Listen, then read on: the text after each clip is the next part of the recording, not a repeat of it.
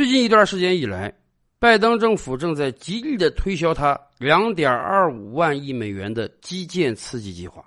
说实话，这也是一个庞大的计划了。虽然我们觉得美国政府这样天量的印钞对于全球经济来讲未必是个好事但是至少短期来看，很多美国人是希望通过这样一个天价的基建刺激计划提升美国基建的品质的。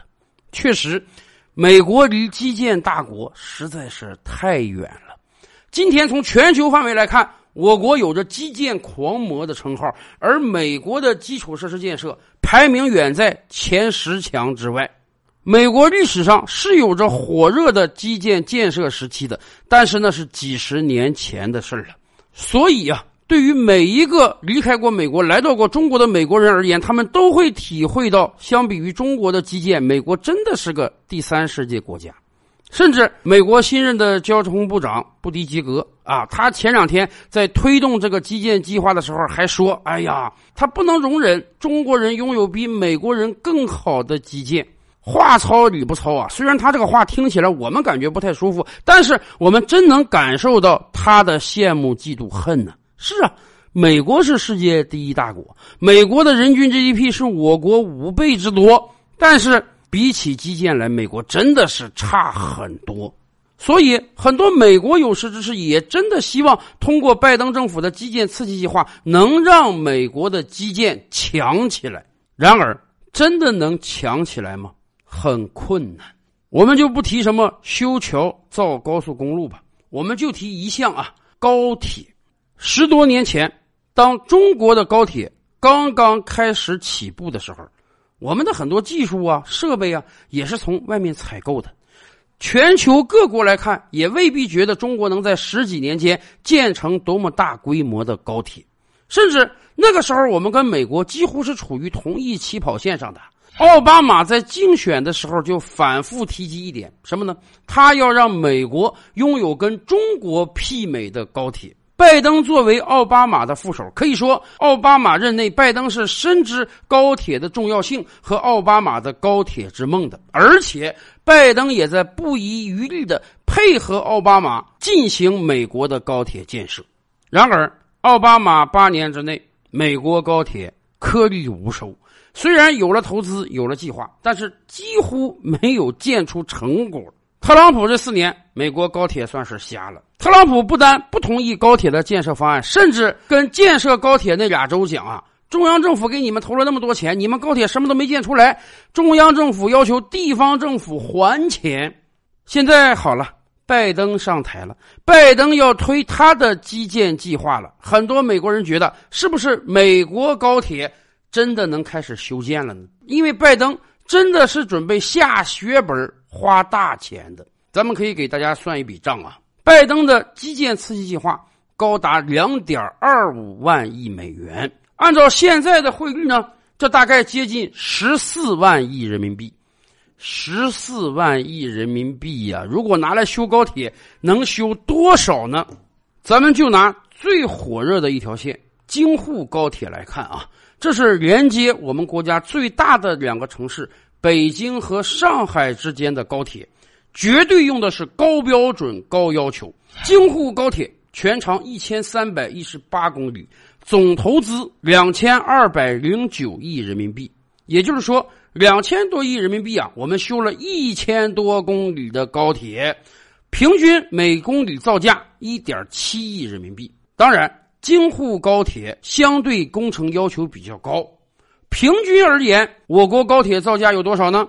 截止到二零二零年底，我国高铁通车里程数已经超过了三点九万公里，建设里程数全球第一，占全球高铁通车里程数的百分之七十。中国高铁目前有三种：三百五十公里每小时的复兴号，造价接近一点三亿人民币每公里；时速三百公里的高铁呢，造价一亿每公里左右。时速二百五十公里的造价大概零点八七亿人民币，这在全球来讲都是最便宜的了。因为毕竟，一方面我们有着工业狂魔的美号，另一方面我们的规模实在是太大了，我们已经形成了规模效益。比如说，在西班牙。它的每公里高铁造价一点八亿人民币，日本三点五亿人民币，德国三亿人民币，法国四亿人民币。也就是说，对于那些发达国家而言，平均每造一公里高铁大概要三四亿人民币左右。好吧，美国我们就算它成本更高一点，五亿人民币。那么。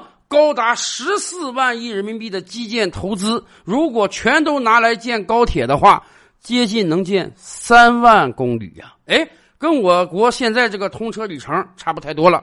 然而，拜登的基建钱花下去之后，真的能给美国建三万公里高铁吗？当然不可能了。因为细看拜登的投资计划，我们就知道了，所谓的两点二五万亿基建计划呀。真正拨给铁路的才八百亿美元，而且这八百亿美元不是用来建新的铁路的，只是用来修整现有的破破烂烂的旧铁路的。是的，十二年前奥巴马刚上台的时候，好歹他还敢喊一喊他的高铁口号，好歹还能拨个几百亿美元，开始美国的高铁建设之路。而到今天，副手转正，拜登当总统了，两万多亿美元的基建刺激计划呀，竟然都没敢提建新高铁的事儿。可以说，美国高铁之梦算是彻底断了。美国看不到过去十年中国由于高铁路网的通车对经济的巨大提升吗？以往我们经常讲句话呀，要想富，先修路啊！你没有路，你这个经济怎么发展啊？什么叫经济？就是把产品从产地卖到需求地，把田间地头应当五毛钱、一块钱的西瓜卖到消费地去，让农民赚到更多的钱。没有路，你这个经济就没法发展。美国当然看得到。美国今天的成就也仰赖于上百年前的基建大建设和五六十年前的公路大建设。然而，很多美国人灰心的指出啊，美国再也不能来一场艾森豪威尔时代的公路建设了，美国再也不可能有上百年前基建大建设时候的热情了。在今天，即便修一条小小的高铁，美国恐怕都修不了啊。为什么在美国修高铁很困难？技术不是一个决定因素。这个世界上有很多国家都拥有技术，钱恐怕也不是最关键的。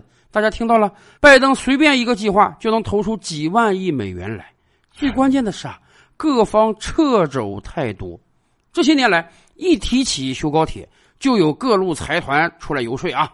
有人说：“哎，美国有几千个民用机场，美国地广人稀啊。”不像东亚和欧洲那样人口特别密集，因此美国不需要高铁，美国老百姓出行搭飞机就 OK 了。还有人说，美国在上世纪五六十年代搭建起了连接全美的公路网，所以美国老百姓出外旅游也好，办事也好，开车就可以了。哪怕今天各个地方的高速公路都是破破烂烂的。是啊。美国的飞机生产厂商不希望有高铁，美国的汽车生产厂商不希望有高铁，美国的石油巨头也不希望有高铁。他们害怕这样一个先进技术的应用会抢了他们的饭碗，而且撤走的远不止这些人。过去几年，我们就跟大家聊一个话题，说这个印度也想修高铁，在几番权衡之下呢？印度选择了日本来帮他建高铁，日本自然是欣喜若狂啊！跟印度说：“这样吧，建高铁需要资金，我们日本的银行贷款给你，而且还款期长达五十年，每年的利率低到百分之零点一，简直是白送。”但是那个时候我们就讲啊，日本给印度修高铁，还指不定谁坑了谁呢。到今天，快五年过去了吧？您听说印度高铁有那么一丝丝的声响吗？没有，现在还停留在征地阶段呢。从某种意义上讲啊，美国就是个大号的印度。印度身上发生的事儿，美国也有。在印度高铁征地难，在美国就不难吗？美国那个大量的土地都是私有的，你想跟人谈判，从你这儿修个高铁过去，你补偿得同意才行。而且美国还有各种各样大量的环保组织啊，不允许你修建高铁。再加上美国还是个联邦制，各个州对于自己的州内事务是有着绝对话语权的。你修高铁很少是本州之内修吧，总得勾连几个州，越过几个州吧。好啦，你在我这儿修高铁，我得权衡一下，对我有没有经济利益？高铁站在不在我州内修建？甚至有时候党派利益之争都能让一条高铁线报销。你想，民主党想修高铁，共和党不想修高铁。你民主党执政时候通过的高铁方案穿越我共和党的州，哎，我就是给你拖着不办。所以啊。过去十几年，奥巴马政府那么强力的推高铁，给政策给钱，还是修不出来。从这个意义上讲，我们倒是有点佩服起拜登这个智慧了。拜登可能深知在美国修高铁有多难，所以干脆这次他都不提这个计划了。相比而言，印度就显得没那么智慧了。大张旗鼓的全球招标，招到了日本公司来修高铁，结果几年过去了，颗粒无收，徒增笑柄。而拜登人家明智啊，知道以美国今天的状态修高铁，那真的就是一个梦，所以干脆把这个梦收起来，踏踏实实的干点修桥补路的事儿算了。照吕拍案，本回书着落在此。欲知大千世界尚有何等惊奇，自然是且听下回分解。